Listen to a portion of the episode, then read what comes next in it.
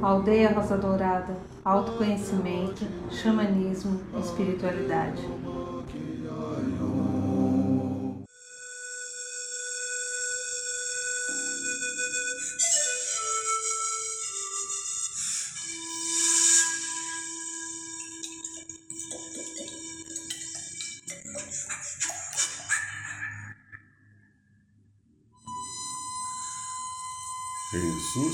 Hidalgo.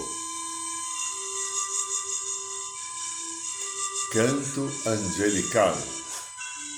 Boa noite, São Paulo, boa noite, Brasil, boa noite, Mãe Terra, boa noite, Universo, boa noite, meu amigo, minha amiga, você que está aqui, que aceitou o convite aqui do programa da Aldeia, da Aldeia Dourada. Eu agradeço e abençoo a sua presença, o seu carinho, a sua participação que nos motiva a continuarmos a realizar esse trabalho. E como hoje é segunda-feira, segunda-feira é dia do segundo raio, raio amor, sabedoria, eu peço a você, meu grandinho, minha grandinha, feche os seus olhos um pouquinho agora. E vamos respirar devagar e profundamente. E vamos nos ligar à energia do segundo raio, raio dourado, amor, sabedoria, dos queridos arcanjos Jofiel e Constância pedindo que a energia do raio dourado nos envolva, nos traga paz, nos traga bênção, nos traga compreensão, harmonia. Inspire o dourado para dentro de você agora, que a energia sagrada do segundo raio divino possa abençoar a cada um de nós agora.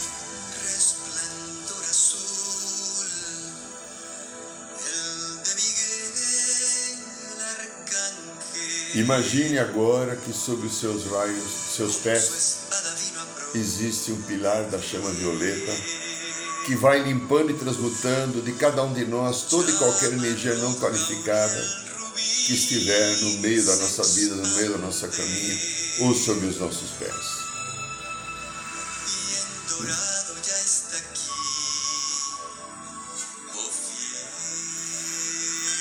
Aqui quem fala é Irineu de Liberali. Agradeço e abençoo a sua presença, o seu carinho.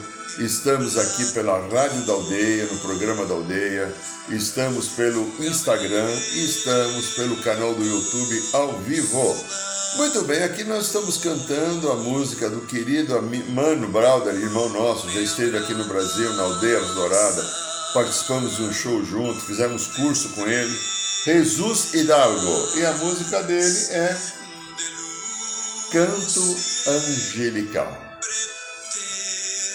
Muito bem, meus queridos, minhas queridas, vamos deixar uma pausa aqui no Jesus Hidalgo e nós vamos falar um pouco daquilo que nós viemos fazer hoje, que no programa da aldeia, o tema que nós vamos trazer hoje são os sabotadores.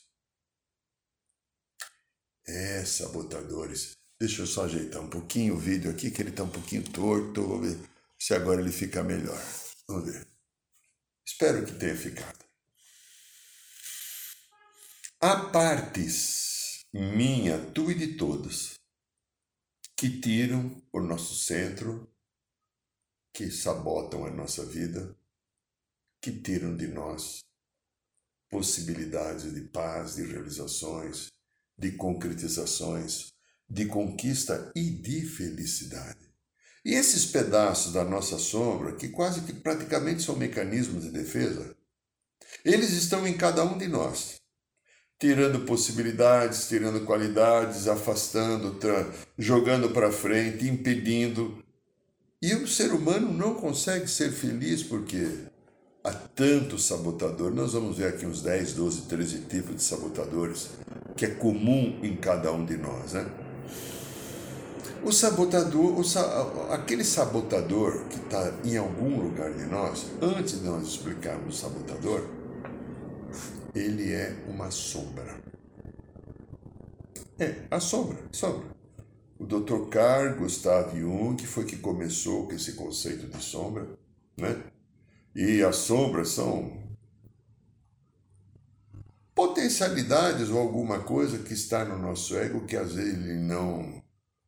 O ego pode desconhecer ou pode reprimir, porque ou repulsa por falta de afinidade, porque a sombra nada mais é que algo que aconteceu comigo, com você, que entrou numa informação, numa experiência, a qual eu me senti ou rejeitado, ou machucado, ou não amado, aquilo provocou uma dor e eu cristalizei esse padrão da sombra. E ele fica lá. Eu não refleti, eu não perdoei, eu não aceitei, ele está lá. É como se fosse um fantasma, onde você vai, a sombra te acompanha.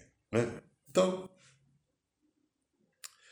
a sombra, é, a gente poderia chamar que é o lado obscuro do ser humano, que ela pode ser tanto construtiva como principalmente destrutiva. Né? É, tem os aspectos ocultos que envolvem o nosso afeto, a nossa sexualidade, processos autônomos. E ela entra e domina o ego humano. É muito interessante, porque de repente, como uma sombra vem, o ego não consegue fazer nada. O ego fica paralisado, porque a sombra tem um poder também, né? A sombra também é, é considerado um conceito arquetípico, né? Arquetípico são tipos de, de, de, de informações, conceitos, histórias, lembranças da cultura que nós trazemos da nossa história pessoal, da nossa antiguidade, né? O tio Freud, o Dr. Freud falava uma que a gente brinca aqui, tio Freud, o Dr. Freud fala uma coisa, que nós temos duas pulsões primitivas e instintivas fantásticas. Pulsão de vida, vamos colocar para cima, e pulsão de morte, né? Então, o ser humano vive tendo essas pulsões de vida e de morte. É, e nós vivemos a vida inteira brigando entre a vida e a morte, sabendo que um dia a morte vai chegar. Num conceito assim, bem humano, bem é, materialista e mental. Porque quem estuda um pouco a espiritualidade sabe que a morte não existe, existe uma mudança de plano, né? Bom, então, a sombra também tem uma interferência em algo. Interferência não, vamos dizer assim é alguma identidade. Eu identifico a sombra na psique da minha personalidade agora. Se eu não tenho algo que identifico, a sombra não entra.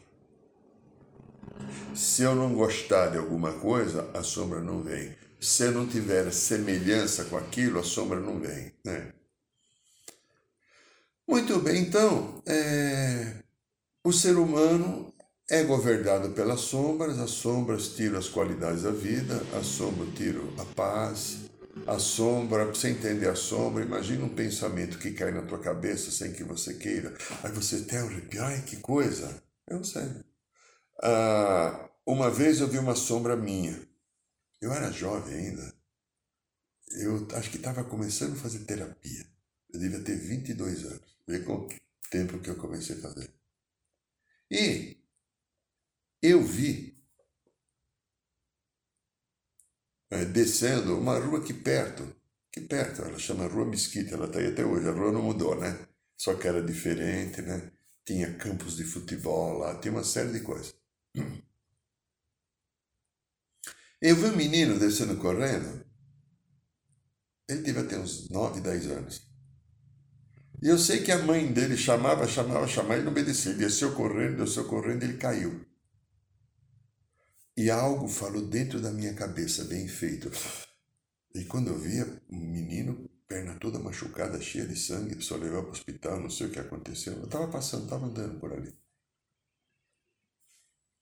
Eu me surpreendi com esse sentimento.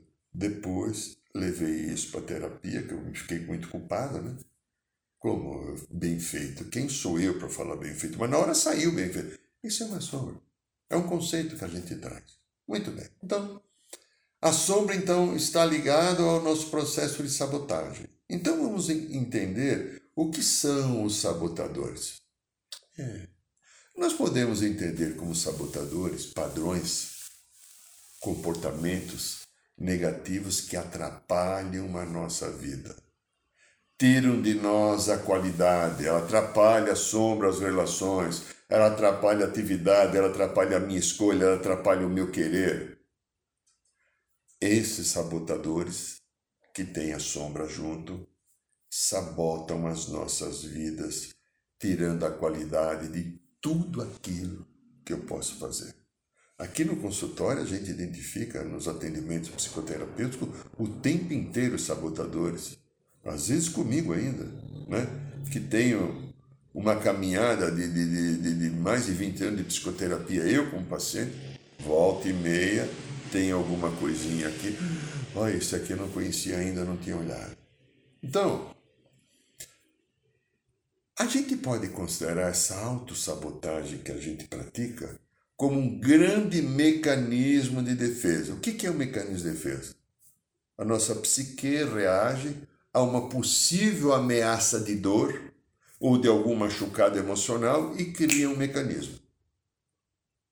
Eu já contei aqui num outro programa que uma vez eu estava em casa e tem uma pessoa na minha casa, o telefone tocou procurando aquela pessoa e falaram que por telefone ela atendeu. Hã? Ela falou, hã? Hã? Ela parou de falar, começou a dar risada, sentou no sofá. Mas o que, que foi, né, pessoa? O que aconteceu? Ah, fulano ligou e disse que a minha avó morreu. a minha avó morreu. E deu risada cinco minutos porque a avó tinha morrido. E a gente parado. Mas como? Explica. E a gente não conseguia entender. Né? Não conseguia entender. Daqui a pouquinho ela para de sorrir, de rir, uma risada nervosa, e entra em profundo choro convulsivo. Aconteceu na sala da minha casa.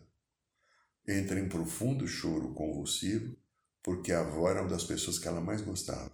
Só que aí eu fiquei sabendo, o tio que ligou para ela dizendo que a mãe, que era, que era a mãe dele e a avó né? A avó dela tinha morrido, contou para ela a primeira coisa, ela, isso é sombra, ela queria um mecanismo de defesa, ela fez a negação. Ela negou. Ela deu risada, que? Ah, nada, que? Brincadeira, é gozação. Estão é, falando que Papai Noel não existe, ou Coelhinho da Páscoa existe, qualquer coisa assim. Então, isso daí é um mecanismo de defesa que a mente da gente cria através normalmente de processos da nossa infância para proteger a nossa vida das diversas situações de agressividade, de medo, de desprazer, de desconforto. Bom, tem um psicólogo norte-americano que tem coisas escritas, livros, o Stanley Rosner, Rosner ele afirma que muitos desses comportamentos destrutivos né, que os sabotadores ou as sombras têm são quase fora do domínio da consciência humana. Muitos deles são inconscientes. E isso eu provo aqui no consultório com muitos pacientes que de repente a gente vê que estarem herdando, herdando né, da família. Eu nunca esqueço, uma vez eu estava sentada com um parente meu, bom, quatro anos e meio, cinco anos e meio atrás. Estava sentada na sala e ela falava com muita convicção. Ela já tinha 90 anos. Uma tia querida minha, né? tia de coração, e ela falava assim: Eu, o meu pai, quer dizer, o pai dela devia falar isso para ela em 1920, 1925, né? O meu pai falava assim e até hoje eu sigo. Porque aquilo era uma verdade ficou uma verdade de um padrão herdado, de um padrão cristalizado, da a família queria um monte dessas coisas, e ela não conseguia olhar para a vida diferente, além daquilo que o pai falou com verdade. Era o processo de cada uma delas. Muito bem. Então, nós temos é, algumas histórias dos nossos da sombra, e eu vejo duas possibilidades da sombra em cada um de nós. Uma são os padrões herdados, aquele processo da família, e o outro são consciências e memória do passado. Então vamos fazer uma pequena análise. Quem sabe você identifica alguma coisa em você, isso ajuda você. Então, nas, no, nos sabotadores, quantas culpas? Culpas. Culpas. Culpas ligadas à sexualidade, se você era pequenininho, pequenininha, você mexia nos genitais, aquela chamada masturbação, que é mexer com a mão nos genitais, né? De repente alguém te deu uma bronca, alguém te acusou de alguma coisa, você ficou com culpa. Você tem culpa se de repente é, alguma pessoa falava que você é, não era um bom estudante, uma criança aplicada, que não obedecia.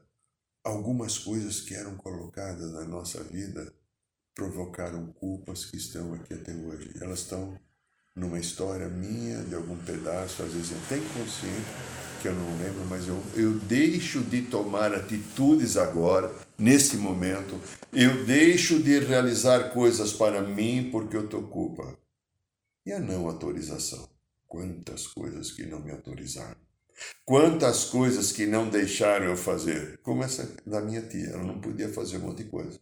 Quantas coisas tiraram de mim a oportunidade de usar a criatividade, viver a experiência, porque o que é a vida?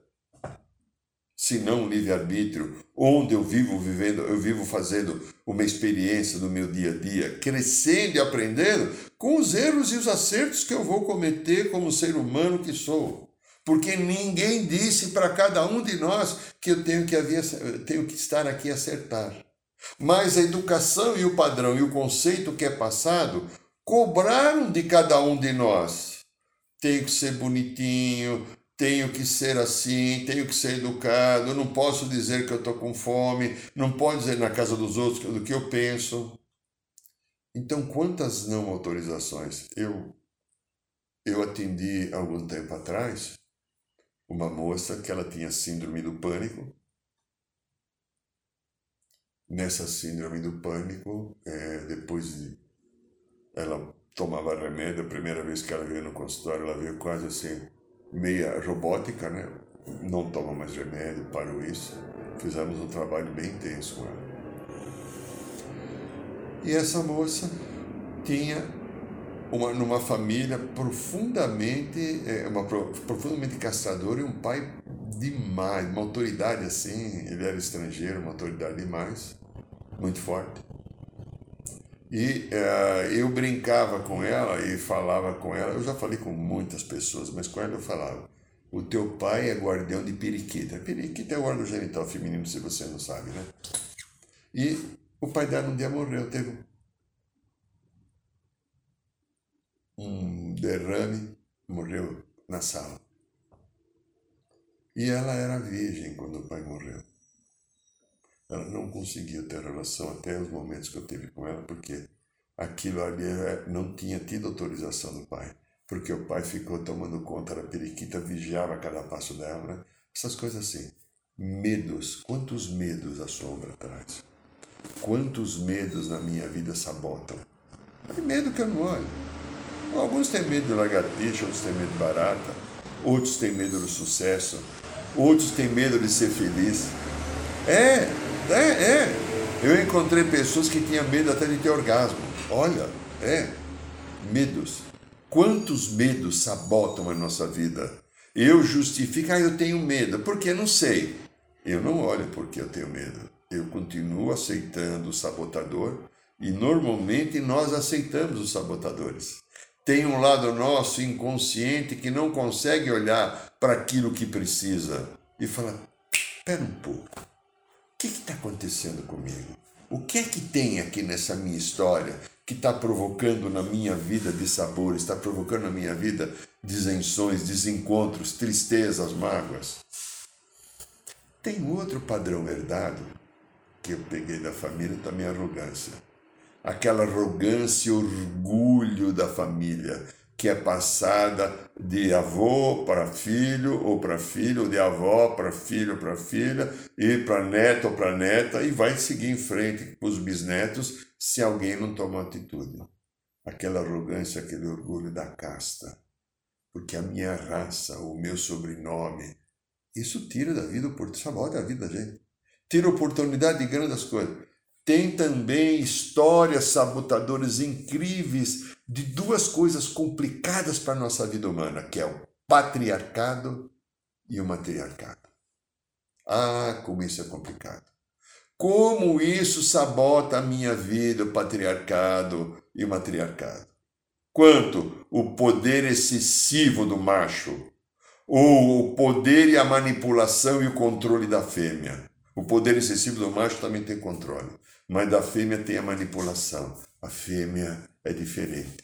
Normalmente a mulher não é assim, objetiva como homem. Pode ser o homem até burro, às vezes, né? a mulher vai serpenteando. O processo emocional da mulher é assim. Então veja, às vezes a minha criança na infância, minha, tua, de qualquer um, não se sentiu amada. É, aquele não se sentiu amada. Então, se eu não me sentir amada, eu vou estar repetindo esse padrão. Esse é um padrão que eu vou estar repetindo. Eu vou passando isso para frente, eu vou passando para meus filhos. Isso vai sabotando a minha vida, porque se eu não me sentir amado, eu não consigo me amar. Ou então eu preciso que alguém venha para me salvar de um amor, de uma tristeza, de uma profunda carência que eu tenho. Eu preciso ter um amor de todo jeito. Eu fico desesperado, principalmente desesperado. É muito do feminino, mas do masculino também. Mas a mulher expressa mais as emoções. Eu fico num desespero de ter alguém. Preciso ter alguém, preciso casar, preciso isso, preciso aquilo. E tem outro padrão herdado que de fato é aquela coisa. Eu preciso seguir o padrão que eu herdei da família. Como isso é limitante. Nossa, já vi médicos obrigando os filhos a ser médicos, advogados obrigando o filho a ser médico. Eu vi mãe de três filhos obrigando a filha também ter três filhos. Não. São coisas. É, os níveis são absurdos de ver como as pessoas entendem que tem que seguir, aquela família tem que ter esse nome, esse brasão, essa estrutura, esse status, e as pessoas têm que ser assim. Não percebendo que aquele menino, aquele menino, aquele moço ou moço, agora homem ou mulher, tem vida própria. Você criou um filho, uma filha para a vida. Você não criou um filho, uma filha para corresponder à tua expectativa. Porque somente uma única pessoa pode corresponder à tua ou à minha expectativa, que sou eu mesmo ou você mesmo. Mas aí, nesses sabotadores, então, tem ainda algumas historinhas maiores que eu falo que chamam As Consciências e Memórias de Vida Passada. Está um livro que está chegando aí, mais uns dias aí, acho que para o mês que vem chega, se a pandemia não atrasar, né? Matrix emocional, né? Como é, minha vida passadas interferem na minha vida presente. Então, está chegando aí, logo, logo. Você vai ter oportunidade, tem 280 páginas, de você ver algumas histórias, vai ser interessante. Os sabotadores das consciências e memória. A sensação permanente de não estarmos inteiros e completos. Olha para você, linda, lindo. Você se sente completo inteiro? É a sensação. Hum, é, tá lá. Memória e consciência atuando, tomando conta. Outra história: sentimentos ou emoções repetitivas que me tiram do centro e dói. Uhum. É? É? Lá. Aquelas coisas que vêm, vêm, vêm, eu me culpo, eu me sinto meio deslocado, eu me encho de, de, de, de, de, tristeza porque a coisa fica o tempo inteiro assim, eu me sinto um josta de pessoa. O não direito à prosperidade. Quantas pessoas, eu acompanhei uma vez até, já acompanhei três vezes, pessoas, homens, que não conseguem ter uma prosperidade maior, onde estava o nó que a gente, depois de tentar ver por que, que repetia o padrão, não caminhava, não caminhava, não dava para caminhar por um aspecto. Essa pessoa não se sentia autorizada a ter mais prosperidade que o pai. Já pensou se eu superar meu pai? Não posso. Será que não é teu caso? Caso a tua vida é, financeira, profissional está amarrada? Não direito ao amor. Ah, não posso, eu não consigo amar. O amor é tão difícil, dá tanto trabalho. Ai, como é duro manter um amor.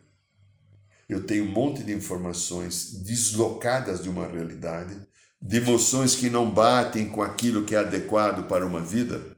Então, como é que eu ajo? Eu ajo fazendo uma colcha de retalho das minhas emoções e sentimentos. Não me entrego ao amor, porque eu não posso entregar, não tenho autorização, porque o amor é ameaçador, o amor me dá medo. Eu cobro que alguém me ame, mas o que eu dou em troca para alguém? E aí eu não consigo nunca encontrar alguém que encaixa na minha vida. Porque ou é uma rejeição minha, ou um padrão de não me sentir merecedor, merecedora com direito. Outra coisa de sabotagem também é o não direito à realização. Aquela pessoa que não tem direito a realizar, ela sempre interrompe aquilo que começa. Interrompe todas as vezes. Sempre. Sempre é todas as vezes, sempre não é de vez em quando. Não consegue terminar um curso, não consegue terminar a faculdade, não consegue terminar um namoro, um casamento, não, não consegue terminar, não, dá, pro, dá prosseguimento, né? A coisa assim. Então, vejam só. Além disso, a gente tem histórias de sabotadores. Então, um sabotador danado na vida da gente, rivalidade. A pessoa se vangloria de dizer assim: Sou muito competitivo. Ela está competindo com quem? Com Deus, com Pelé, com quem? Com, com Mike Tyson, com, com Marco Jorge, com Frank Sinatra, vai. Estou pegando ícones de destaque na vida, com a princesa Elizabeth, a rainha Elizabeth. Com quem? Estou com, competitivo por quê? Por que, que eu preciso competir? Ah, tem aquele que sabe tudo, né? Outro sabotador. Ah, o sabe tudo é uma coisa, porque está sempre certo. Você encontra, aqui na terapia tem um monte de gente aqui que vem aqui que sabe tudo. Não sei por que me procura, porque a hora que você fala alguma coisa, você fala, eu sei. sei, e a vida está uma josta. É um processo, sabotador. Aí eu consigo, quando eu consigo explicar, a pessoa entende, começa a falar alguma coisa assim. Tem também aquele que está mais ou menos do contra, né? tudo aquilo que os outros falam, ele é do contra, ele não, é, não concorda, ele coloca obstáculos, ele não deixa muito as coisas assim muito claras, porque já pensou se você tiver razão e eu não? Sabe esse aqui? Lembra do Cristo, não, julguei, não julgueis para não ser julgado?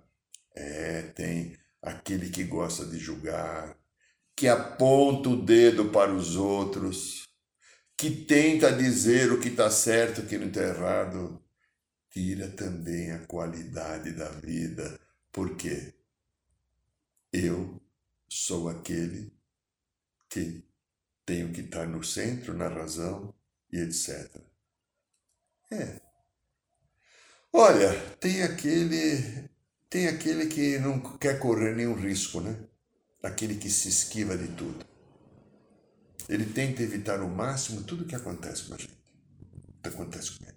Ah, Sabe, eu não quero subir, não, subir muito, não, sabe? É, ele fica mais ou menos em cima do muro, mais ou menos atrás da porta, porque eu não posso correr risco, eu não posso, já pensou o que vai ser de mim, da minha imagem, o que vai ser daquilo, né? Tem aquele que é o adiador, também chamado, é um, é um pouco. Eu prefiro adiador, mas o nome é correto, talvez seja procrastinador. Né? aquela pessoa que vai empurrando com a barriga. Às vezes eu deixo tudo para a última hora para amanhã. Porque é uma forma, eu vejo, nossa, eu, é muito interessante quando você pega alunos de faculdade, você está atendendo alunos de faculdade, então principalmente no último ano. É um, um tá, tá, tá com o saco cheio, tá cansado, tá estressado. E aí vem todo o lado sombra que vai jogando o processo para frente e de repente o TCC vai tentar fazer na, terminar na véspera da entrega às quatro e meia da manhã. Assim, ó. Assim, ó. Qualquer coisa que vai, vai ter um compromisso, eu vou ter um compromisso às sete horas da noite. Vai tomar banho às seis. Não consegue tomar banho às cinco vai tomar banho às 6 para ficar pronto 15 para 7, só que a distância onde vai dá uma hora e 15, vai chegar às 8. Ou todo compromisso que marca é atraso. Olha aí, é, é um sabotador. Tira a qualidade de vida, tudo, tira tudo aquilo que você quer. Ah, esse talvez seja o maior. O mais complicado dos sabotadores, ele tem um nome assim, desse tamanho: controlador. Vou repetir: controlador. Aquele que quer controlar tudo. Eu ainda falava hoje com alguém aqui no consultório. Eu preciso ter controle para me sentir seguro ou segura. preciso ter controle. E vocês acham que se a vida é uma experiência, eu tentar ter o controle, estou vivendo experiência? Por que, que o Pai, Deus Criador, a fonte da vida, a misericórdia, os guardiões, os anjos, os seres de luz, os mestres ascensos, não interferem na nossa... Os extraterrestres que estão aqui do nosso lado não interferem na nossa vida? Porque eles respeitam o livre-arbítrio. Porque a vida humana é uma experiência. E como é que eu vou viver uma experiência se eu tento controlar a experiência? Então você que tem um processo seu de controle, você que percebe essa energia em você de tentar controlar tudo para se sentir seguro, não faz isso com você. Não dê isso mais. Ajude você mesmo a encontrar o caminho do teu equilíbrio. Permita fluir a energia, tire esse sabotador danado da tua vida, meu lindo, minha linda. Para que isso? Tem aí mais, tem outros, né? Tem. Tem outro também que é complicado. Aquela pessoa que exige muito, principalmente de si ou do outro. Exige, cobra, fica cobra. Não, mas eu não posso errar. E ela deixa de fazer um monte de coisa. Cobra tudo dela às vezes do outro também. Mas principalmente de si. Sabotadora é mais comigo, né? Então eu tenho que ser perfeita. É, no caso da mulher, eu não posso ter estria, eu não posso ter celulite, eu tenho que ser magra. O meu cabelo tem que estar bem, o meu dente tem que estar maravilhoso. Eu não posso estar com. Ah, eu estou menstruada e não vou nem sair porque eu estou meio barriguda hoje. É só a mulher que vê que está barriguda, porque o homem não vê. Mas é um processo da mulher. Ela se sente inchada, então, né? E fica cobrando tudo. Tudo demais, em excesso.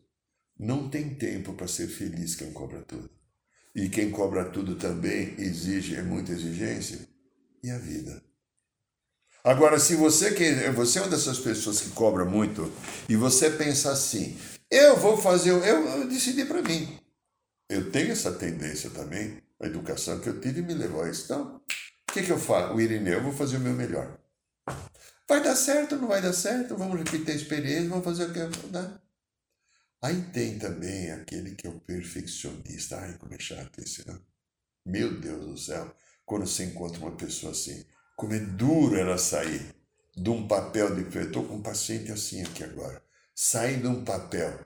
Tudo tem que ser, como diria lá, não sei quem numa novela, nos trinks, né? Alguém falava, eu não lembro que novela, foi há muitos anos atrás. Eu não vejo novela acho que 15 anos, então foi antes de 15 anos. Tudo tem que sair muito perfeito. Mas tem outro sabotador que é horroroso, aquele que é o famoso, não, eu não vou chamar de puxa-saco, mas aquele que precisa agradar todo mundo. Ele precisa agradar fulano, beltrano, ciclano, papai, mamãe, amigos, chefes, subalternos, benhês, ex-benhê, precisa agradar todo mundo, porque já pensou se alguém não gostar de mim, porque se alguém não gostar de mim, sabe o que vai acontecer? Isso é grave, grave, grave, presta atenção. Eu vou perceber também que eu não gosto de mim. Por isso que eu preciso que o outro goste. Então eu agrado, eu agrado, eu agrado, eu agrado, eu agrado. Então tem uma parte aí que precisa ser reconhecido por todos. Um grande sabotador. Eu faço qualquer coisa, eu abro mão de qualquer coisa para que o outro me reconheça. Eu preciso ser reconhecido como melhor. Agora, um dos sabotadores, eu vivi isso na minha família, tem história na minha família, eu precisei fazer muita terapia para sair desse sabotador que é o vitimismo. Quanto eu, hoje, Irineu, já me senti vítima. Que bom, agradeço ao universo por ter trabalhado isso muito. O vítima. Tudo não dá certo. As coisas só dão errado. Eu não acho que eu não sou competente. Você vê, eu sou azarado. Acho que Deus não me ajuda. Acho que ninguém gosta de mim. É? Você viu? Eu comprei o carro, bateu, né? né? Eu comprei o apartamento, está com problema hidráulico, né? né? Entendeu? Eu confiei naquele homem, naquela mulher como meu amor, minha. A pessoa vagabunda. Tudo para mim der errado. Porque eu tenho esse comportamento de vítima, eu vou atrair situações que não vão dar certo. Porque qual será a energia que está na vítima? Qual será a energia que está na vida? Qual, quanto é a alto ou a baixo estima que essa pessoa tem por ser vítima? Quanto ela acha que não merece para estar no papel de vítima? Tive que olhar tudo isso em mim para começar a colocar isso é, em ordem. E aí entra também um primo dessa história que é aquela estima rebaixada. É, eu não sou capaz, eu não consigo. Ah, não, não vai dar. Ah, não, isso não é para mim, isso é para o outro. Ah, não, eu não tenho competência. Eu vejo pessoas competentes que às vezes fogem de, de, uma promoção de trabalho, de alguma coisa, de uma melhoria profissional, vivem nesse papel. Tem outras, então, que são. É, o parente do controlador é ansioso. Como é desagradável. Será que deu? Vai ligar, a pessoa não falou, não deu a resposta. Meu Deus, amanhã não chega. Olha o que acontece. Olha o que acontece. Já falei aqui em outro programa, quando eu fiz os cursos de PNL na Sociedade Brasileira de Programação Neurolinguística, o Gilberto, que era o nosso professor, deve ser o dono da escola, ele falava uma coisa interessante. As crenças governam a nossa vida. E se eu não paro para olhar esses sabotadores, para olhar todo esse processo que sabota a nossa vida, essas energias tira, energias tiram o nosso direito de estarmos inteiros para exercitar o livre-arbítrio. O que é que você quer para a tua vida como escolha? O que é que você quer para o teu momento de alma? Deixar que a tua vida continue sendo sabotada para você justificar que você é o cocô do cavalo do bandido, que a tua vida não dá certo, que Deus te abandonou, que ninguém te ama, que você é um ser apenas karmático? Se você é karmático, se torna dharmático. Transforme o karma, aceita a experiência e vá para cima da vida, vai viver, vai encontrar caminhos, eles existem para todos. Ou você acha que Deus está te sacaneando, tirando de você a oportunidade de ser feliz? Ou é o conjunto das tuas crenças que fazem você estar assim? Eu sou o responsável pela minha vida. Eu repito o que falamos em três programas atrás. Eu não estou aqui para me amar. Eu estou aqui para aprender a me amar. Pense nisso. Este é o programa da aldeia. Esta é a rádio da aldeia. E, devido ao ocorrido está acontecendo a partir de hoje, dia 15 de São Paulo, eu tenho um comunicado a fazer que nós voltaremos a partir desta quinta-feira agora, quinta-feira depois da manhã, 12, 13, 13, 14, dia 15, né? Dia 15, quinta-feira? Não, não, peraí, não. Oh, não, hoje é 15. 15, segunda, 16, 17 e 18. Segunda, dia 18 agora. Então nós voltamos com a roda de cura via Instagram. Tá? Então, 8 horas da noite, nessa quinta-feira, nós aguardamos vocês. Voltamos até, até houver liberação para a gente fazer o Ipiranga. Temos que seguir a legislação e a espiritualidade falou assim: continua seguindo o que as, as autoridades, não quebre-se ela. Então, nós vamos seguir. Então, quinta-feira, agora, às 8 horas da noite, temos a Roda de Cura no Instagram, 8 horas em ponto na aldeia. Participe, avise as pessoas queridas se você gostou desse vídeo, dê um like, a gente agradece, passe ele para pessoas amigas e na segunda-feira que vem eu aguardo você aqui. Profunda gratidão, beijo no coração de todos. Boa noite, São Paulo. Boa noite, Brasil. Boa noite, Mãe Terra. Boa noite, Universo.